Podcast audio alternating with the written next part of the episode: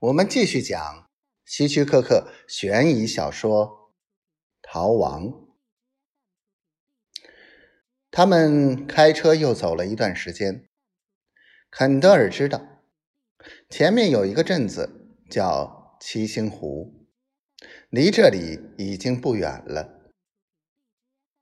其实，七星湖这个名字倒很适合这个镇子的过去，与它的现在却不太相符。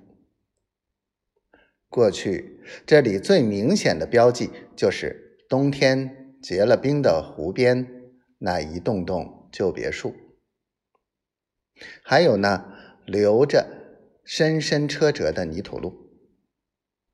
虽然七星湖离本州最大的城市只有一小时的车程，但是近年来他却没有得到什么发展，并未如人们期望的那样变成一个时髦的郊区小镇。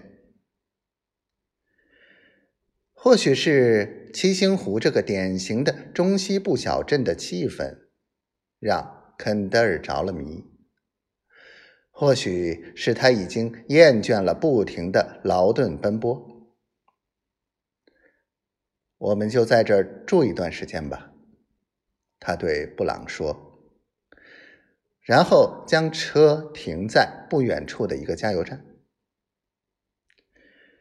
布朗下了车，向四周看了看，说：“整个湖面都结冰了。”看起来，他觉得这儿不是个适合生活的地方。那有什么关系呢？我们又不是来游泳的。当然不游。可是这种避暑胜地的冬天，要比一般城市冷得多呀。最后，他们俩还是统一了意见，决定留下来。因为他们看到，随着高速公路的建成，七星湖这里已经不仅仅是一个避暑胜地了。于是，他们就在附近找了家汽车旅馆，租了两个房间，暂时住下了。因为布朗不愿意在结婚前与肯德尔同居。第二天早晨，肯德尔和布朗就分头出去了。一个是去找工作，另一个则是去找更合适的公寓。